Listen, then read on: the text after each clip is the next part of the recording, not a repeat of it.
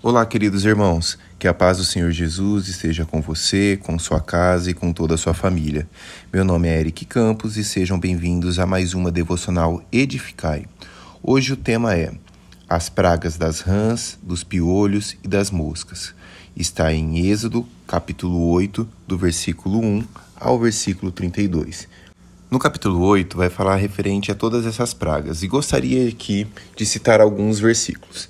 Versículo 1: Falou Yahvé a Moisés: Vai ter com Faraó e diz-lhes: Assim diz o Senhor: Deixe o meu povo partir para que me sirva. A vontade de Deus foi que sempre o seu povo estivesse perto dele, servindo, ouvindo as suas orientações. Porém, aqui o povo de Deus estava condicionado à situação de escravidão.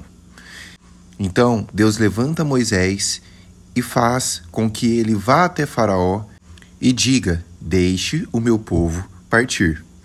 Porém, Faraó não aceitou isso facilmente. O próprio texto, desde o capítulo 7, cita que Deus endureceria o coração de Faraó. Em Salmos, capítulo 51, versículo 17, diz: O verdadeiro e aceitável sacrifício ao Eterno é um coração contrito. Um coração quebrantado e arrependido jamais será desprezado por Deus. Assim como está escrito em Tiago capítulo 4, versículo 6, Todavia, ele nos ortogou graça ainda maior. Por isso, declara a Escritura, Deus se opõe aos arrogantes, mas concede graças ao, aos humildes. O coração de Faraó já estava endurecido. Mesmo Deus sabendo disso, concede oportunidades para que ele mude essa situação, a ponto de os próprios magos o alertarem. Atentai, essas obras são do dedo de Deus. Versículo 19. Porém, oportunidade após oportunidade são desperdiçadas. Então Deus entrega a Faraó a consequência do seu endurecimento, a ruína. O primeiro alerta vem, a água sendo transformada em sangue. O segundo, as pragas das rãs. O terceiro, dos piolhos. E depois, das moscas. No versículo 8, diz assim: Então o rei mandou chamar Moisés e Arão e lhes pediu: Rogai a Yahvé que afaste essas rãs de mim e do meu povo, e permitirei que o povo parta para que ofereça sacrifício a ele. É interessante que o Faraó, por vezes, se mostra arrependido, se mostra comovido e disposto a mudar. Mas logo em seguida, assim que vem o alívio, assim que as pragas são cessadas, ele novamente volta às atitudes.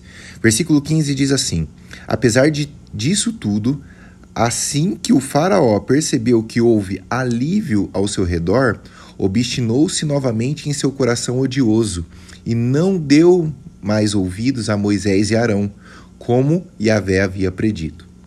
Posteriormente, o Senhor envia outra praga, as moscas, e ele próprio disse que o seu povo seria preservado delas.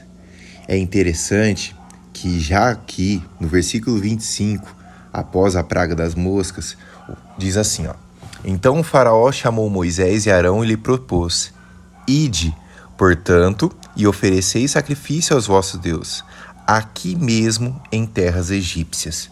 Parece que Faraó começa a ceder de alguma forma.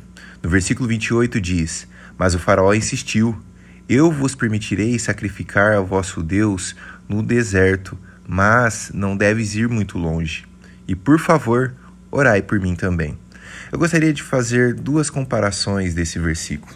A primeira é: o Egito simboliza a escravidão, simboliza o pecado, e por vezes nós nos afastamos do pecado, mas não vamos muito longe ao ponto de, dependendo de qualquer situação, conseguimos alcançá-los novamente. E a segunda é: mesmo Faraó, tendo endurecido o coração, não deixando o povo partir, ele pede orações aqui.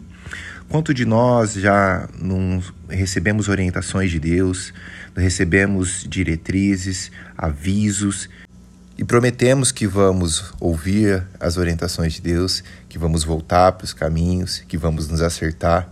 Muitos só reconhecem essa situação em momentos difíceis, conforme aqui Assim que a praga vinha, que afligia o povo, que incomodava Faraó, ele cedia de certa forma. Mas quando a situação ficava boa, parecendo que já tinha o alívio, ele voltava para o seu coração duro.